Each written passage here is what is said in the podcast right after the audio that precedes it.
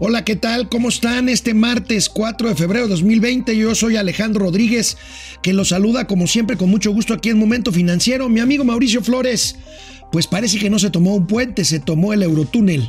Entonces, pues vamos a ver, vamos a ver qué pasa. Vamos a hablar de las pensiones. Hay una, una confusión ahí con, con una jurisprudencia de la Corte sobre las pensiones de quienes cotizamos antes de la ley de las Afores. Vamos a ver este tema. Vamos a ver también pues el tema del crecimiento, el pronóstico del crecimiento, a pesar que Hacienda mantiene 2%, la encuesta del Banco de México baja, baja las expectativas de todo el mundo a 1% de crecimiento para 2019. En fin, esta y otras muchas cosas hoy aquí en Momento Financiero, Economía, Negocio y Finanzas para que todo el mundo las entendamos. Esto es Momento Financiero. El espacio en el que todos podemos hablar. Balanza comercial. Inflación. Evaluación. Tasas de interés. Momento Financiero. El análisis económico más claro. Objetivo y divertido de Internet. Sin tanto choro. Sí. Y como les gusta. Peladito y a la boca. Órale. Vamos, réjete bien. Momento Financiero. La ley de las AFORES, esta ley que pasó de un sistema de pensiones en donde pues el Estado mexicano garantizaba solamente la pensión de todos los trabajadores y en 97 pasó a cuentas individualizadas, individualizadas a través de las AFORES justamente. Pero bueno, la generación de quienes empezamos a trabajar desde antes del 97, que fue cuando esta ley se decretó, bueno, pues esperamos, estamos esperando una pensión por parte del Seguro Social y desató una gran cantidad de, de confusión de comentarios. Una nota de ayer del periódico Reforma en la cual en la cual se decía, como podemos ver, que pues se recortaba, se recortaba el techo de pensión para quienes cotizábamos antes del 97, ahí lo tienen a un tercio. ¿Esto qué quiere decir? Es una jurisprudencia de la Suprema Corte de Justicia de la Nación que pone el techo en lugar de 25 salarios mínimos como tope para estos casos, como 10, 10 veces salario mínimo. Esto implicaría un recorte pues muy importante. Bueno, pues esto desató, desató un gran, un gran escándalo, grandes confusiones. Hoy la jornada lo retoma también la jornada en su primera plana. Y bueno, pues esto es un escándalo. Imagínense nada más, somos 20 millones de trabajadores quienes veríamos mermados nuestros recursos de pensión si esto fuera cierto. Bueno, si bien es una jurisprudencia de la Corte, hoy, hoy en la mañanera se aclara de que no es así para todos los casos. Creo que el titular del IMSS, Zoé Robledo del Instituto Mexicano de Seguro Social, lo explicó bastante claro hoy por la mañana. Escuchemos sentido, sí decir que eh, pues nosotros vamos a seguir calculando las eh, pensiones de las personas que están en este modelo de transición entre la ley del 73 y la ley del 97 en 25 salarios mínimos, como se ha hecho durante los últimos años. En nadie eh, corre riesgo el monto de su pensión, no hay rasur, no se rasura nada como encabezó ayer un medio, no hay recálculo tampoco, no hay disminución. Hay que entender una cosa, la Corte y en particular la segunda sala de la Corte estableció un criterio para sus juzgados, no para las instituciones de seguridad social. En ese sentido y para mayor seguridad. Habrá que aclararlo todavía. Bueno, esto nos da, pues nos da tranquilidad a quienes estamos en esta situación, aunque bueno, acuérdense que pues no hay una instancia eh, digamos, superior, una declaración no puede sustituir una jurisprudencia de la Corte. Ahora, el director del IMSS dice que solamente es para algunos juzgados. Vamos a ver, bueno, esta es la parte técnica, la parte anecdótica la puso, la puso como suele hacerlo el presidente López Obrador, que a su manera se refirió a este tema hoy también en la mañana. En el caso de las pensiones, nada más que no nos confundan no somos iguales. ¿Cómo vamos a bajar nosotros las pensiones de los trabajadores?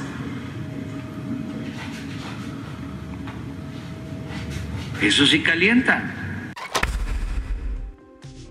Bueno, pues eso sí calienta. Eso, eso sí calienta. Híjole, vamos a ver, miren. Yo creo que eh, la Corte tendrá que explicar los alcances de su jurisprudencia.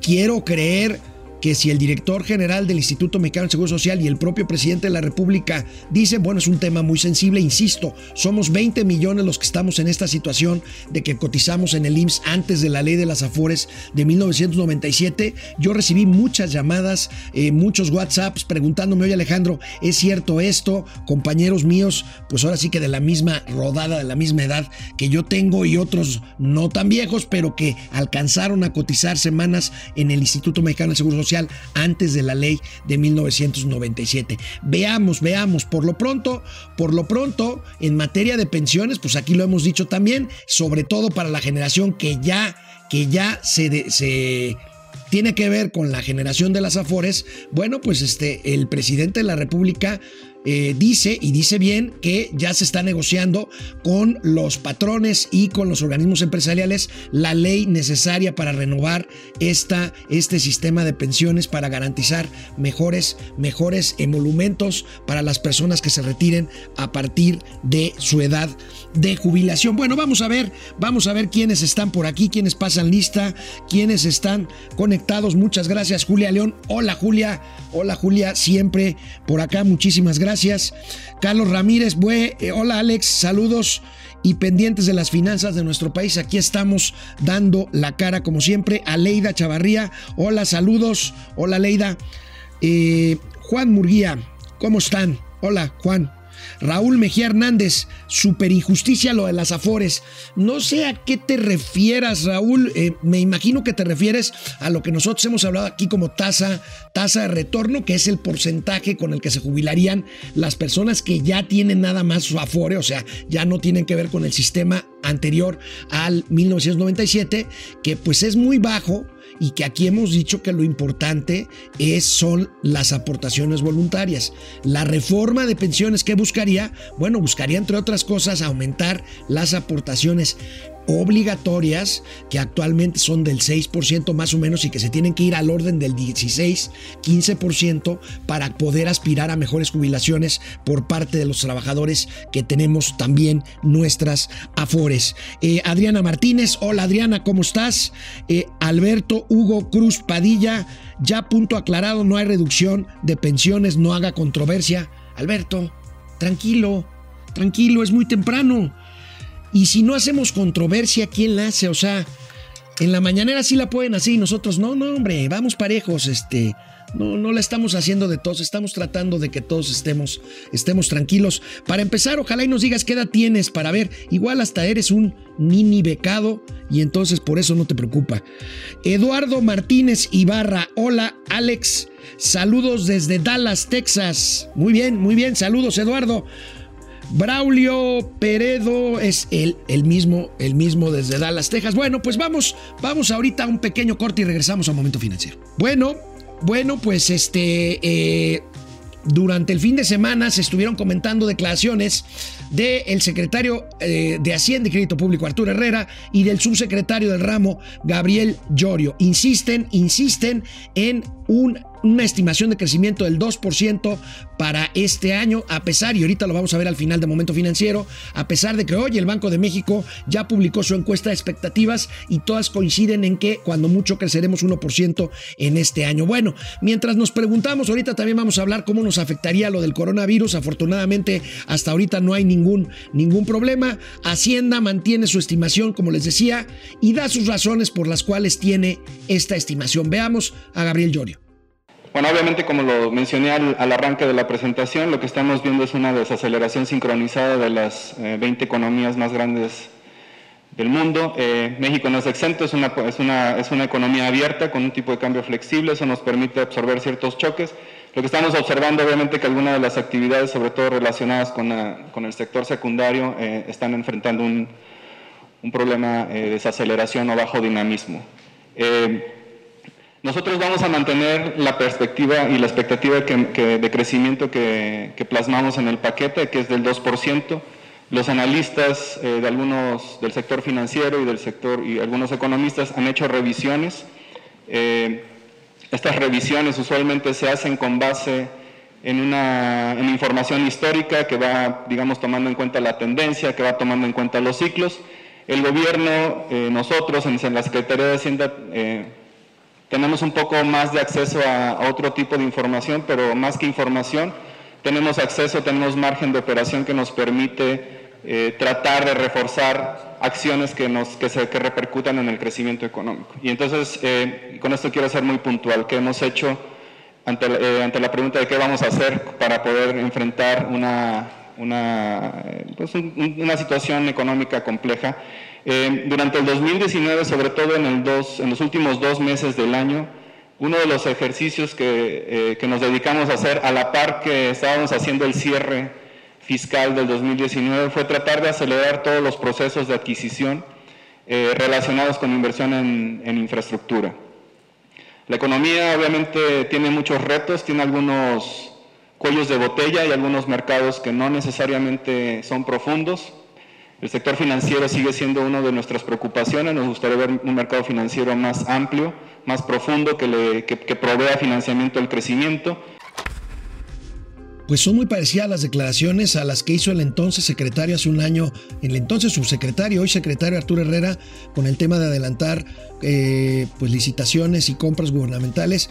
La verdad es que el tema del crecimiento tiene que ver con una con un asunto de percepción, de certidumbre, de certeza, ya lo hemos dicho, porque la realidad en 2019 dijo otra cosa.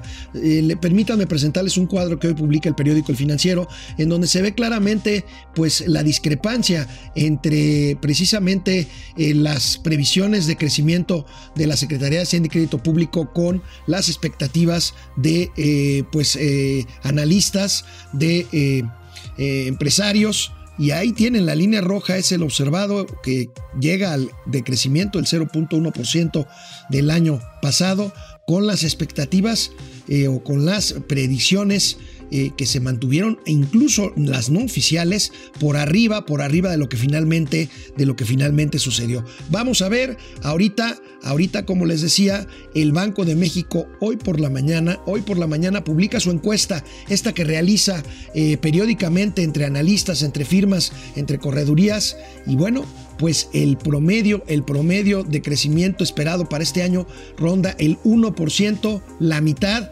eh, sobre lo que fue elaborado el paquete económico y sobre lo que calcula la Secretaría de Hacienda. Lo que sí es cierto es que se necesita, como decía el subsecretario Llorio, programas contracíclicos que ayuden que ayuden a estimular el crecimiento económico y por otro lado ver de qué otra forma aumentar los ingresos, los ingresos del gobierno, porque estos van y seguirán yendo a la baja ante un entorno de bajo crecimiento. Bueno, y bueno, el nerviosismo de los mercados internacionales por el tema del coronavirus de China prevalece.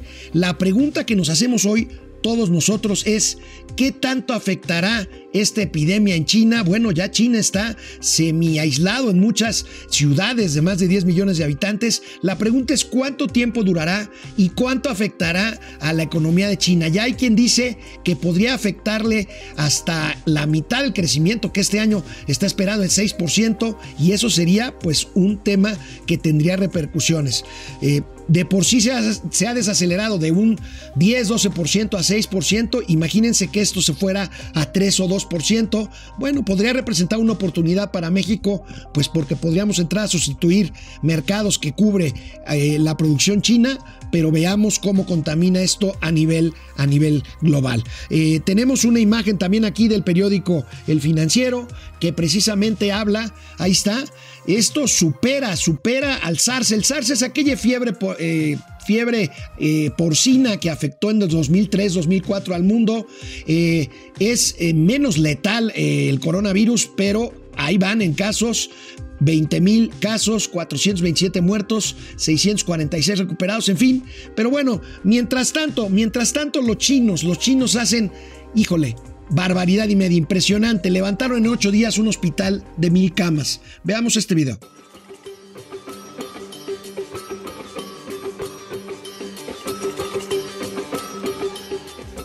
Impresionante los chinos, un hospital que no existía hace 10 días en Wuhan, el epicentro de la epidemia de coronavirus, hoy, hoy abre sus puertas y ya está atendiendo a los primeros enfermos de esta epidemia en China. Vamos a una pausa y regresamos al último segmento de Momento Financiero. ¿Afectará esta epidemia de coronavirus a México? Miren, en términos económicos dependerá primero del obvio, qué tanto afectará en materia de salud pública y qué tanto dure. Se ha dicho que es un, que es un virus que llegará inevitablemente a México, pero bueno, el chiste es cómo estemos preparados en México para enfrentarlo. Hugo López Gatel, subsecretario de Salud y que se ha convertido pues, en el hombre fuerte del sector salud ante la ausencia del secretario del ramo, bueno, hoy en la mañanera, como es martes, habló, habló de cómo va este tema del coronavirus. Coronavirus, como hemos dicho eh, ya eh, desde el inicio de esta eh, situación en China, se seguirá expandiendo. Yo he asegurado, y lo vuelvo a asegurar, es de altísima probabilidad que el virus eventualmente llegará a México.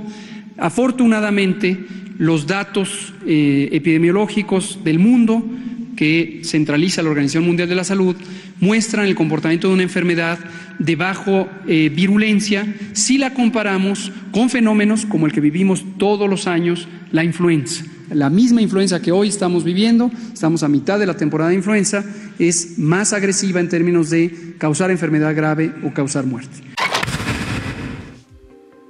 Bueno, y a este tema la remató el presidente, igual que le hizo con el tema pasado, remató el presidente, pues muy a su estilo, sobre este tema del coronavirus. Eh, una buena, ¿no? Eh, cuando menos para, para, este, el día de hoy, en estos días, no ha habido este mm, coronavirus. ¿eh? Este es, es buena ¿sí? Y estamos eh, preparados. Eh, eh, no vamos a hacer lo que se hizo en una ocasión. Ya ahí se los dejo de tarea. Investíguenlo, investiguenlo. Bueno, este, se está actuando de manera profesional. ¿sí? La tarea fácil se refería al presidente o al expresidente Felipe Calderón, que en 2009, ante la epidemia de H1N1 de la influenza estacional H1N1, pues cometió, eh, implementó medidas duras que afectaron sin duda la economía, pero que para muchos países hicieron la diferencia en México de que no se desatara una pandemia. Incluso el secretario de Salud de aquel entonces de México, José Ángel Córdoba Villalobos, recibió reconocimientos internacionales por el manejo que hizo de la influenza en aquella ocasión. Pero el presidente dice que eso no pasará, que eso no pasará en México. Veamos, espero espero que tenga razón, sobre todo en cuanto a no tener que tomar eventualmente medidas por un tema de crisis sanitaria por coronavirus. En fin, bueno, el INEGI, el INEGI hoy en la mañana dio a conocer su índice, su indicador de confianza empresarial que publica periódicamente y bueno, pues la noticia es que se mantiene el pesimismo empresarial. Si vemos la gráfica del INEGI se ve claramente cómo la tendencia hacia la baja en eh, el último trimestre del año pasado y al principio de este, de este año, pues ahí tenemos ese, esa tendencia claramente, así como como hay índice de confianza del consumidor, que es lo que piensan de la economía las personas comunes y corrientes, como usted y como yo, bueno, aquí habla de lo que piensan los empresarios. Y veamos, veamos la tabla por, por concepto, debajo de 50 puntos, pues ya es una confianza, digamos, menor o decreciente. El indicador de confianza empresarial manufacturero está cuatro puntos por debajo de la media de 50 puntos. Eh, eh, el momento indicado para invertir 78 puntos por debajo, situación económica 77 puntos por debajo, en fin, pesimismo, pesimismo en el sector, en el sector empresarial mexicano que es pues concordante con el tema que hemos hablado de el por qué no fluyen las inversiones en la economía en la economía mexicana. Escuchábamos hace un momento al subsecretario Gabriel Llorio hablando de que hace falta mayor dinamismo en el sector financiero. Bueno, concretamente el sector bancario me parece que sería injusto culpar a los banqueros de que el crédito, como podemos ver en esta gráfica, el crédito a empresas haya disminuido notablemente en los últimos en los últimos tiempos. Ahí tenemos en, el último periodo de diciembre el, el financiamiento a empresas cae hasta cero, 0.3% comparado con el mismo periodo del año anterior. En cuanto a cartera vigente al sector empresarial, bueno, esta es la caída o el nivel más bajo en nueve años en cuanto al crecimiento de crédito empresarial. Y bueno, ojo, esto no necesariamente tiene que ver con la oferta de crédito de los bancos, la oferta existe, tiene que ver más bien con la demanda del crédito. En un escenario en donde eh, la economía crece poco y donde la confianza va a la baja, sobre todo la confianza empresarial, pues es lógico que la demanda de crédito disminuya y por lo tanto aquí nos enfrentamos más a un tema de poca demanda que de falta de oferta o de voluntad para prestar porque este, pues ahí está la oferta. En fin, vamos a ver, esto es un tema, esto es un tema muy interesante que seguiremos, seguiremos analizando aquí en Momento Financiero. Y bueno, ¿quién creen que reapareció este fin de semana? José Antonio Mid. José Antonio Mid, Pepe Mid, el candidato o ex candidato a la presidencia de la República, acudió a la Universidad de Harvard en Massachusetts, en Boston, en Estados Unidos, para dar una conferencia. Y ahí, y ahí, según eh, nos lo comunicó en un tuit, pues tuvo el gusto de reunirse con con eh, miembros de la comunidad mexicana allá en Harvard, dio una conferencia, agradeció la invitación, pero dio una declaración que llamó mucho la atención. Cuando le preguntaron cómo se había sentido por competir con el PRI en el 2018 y quedar hasta en tercer lugar, Pepe Mí dijo, y causó mucho revuelo esto en las redes sociales, dijo, me tocó competir con un Chevy. Y bueno, pues así le fue. No dijo, no dijo qué tipo de coche traía Anaya y qué tipo de coche traía López Obrador. Bueno, López Obrador traía, me imagino que no traía un Lamborghini, traía un Jetta. Pues los Chevys yo creo que todavía le andan dando lata a un, Jetta, ¿no? Pero bueno, el caso está en que Pepe Mid hizo esas declaraciones. Ahí está, ahí está el buen Pepe Mid. Y bueno, pues eh, eh, veamos que ha sido muy discreto, la verdad, ha sido muy discreto, muy apoyador, dice que espera que le vaya bien al gobierno, todos esperamos que le vaya bien al gobierno de López Obrador, aunque tenemos que señalar, como lo hacemos aquí en Momento Financiero, cuando creemos que las decisiones, sobre todo en materia económica, se están tomando equivocadamente. Y bueno, eh, las remesas familiares, ya para terminar, las remesas familiares eh, de Estados Unidos hacia México, reporta el Banco de México que incrementan 7% en 2019 contra 2018. Son 36.048 millones de dólares en 2019. Pues bueno, este es un dato que le gusta presumir al gobierno de la 4T. Pues vamos a ver Vamos a ver si lo sigue, si lo sigue haciendo. Braulio Peredo, muchas gracias de Aguascalientes. Sergio Medina, saludos. Nacho Cruz, Betty Rivera, Félix Reyes Garcilaso, eh, Betty Rivera otra vez, Lulú, Aurora Jairillo, en fin, bueno, pues miren, terminamos. Nos vemos mañana, ya miércoles de esta semana, de esta semana corta. Hasta, hasta luego. Vamos, réjete bien. Momento financiero.